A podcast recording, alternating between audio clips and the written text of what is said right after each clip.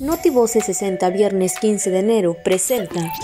El gobernador Carlos Miguel Aiza González inauguró el camino Saca Cosechas de 3.5 kilómetros de longitud que beneficia a más de 300 productores dedicados a realizar actividades agrícolas, apícolas y ganaderas. En reunión con el gobernador Carlos Miguel Aiza González y el secretario de Salud Federal Jorge Alcocer Varela, revisaron el reporte nacional epidemiológico del SARS-CoV-2 y las acciones de la Estrategia Nacional de Vacunación.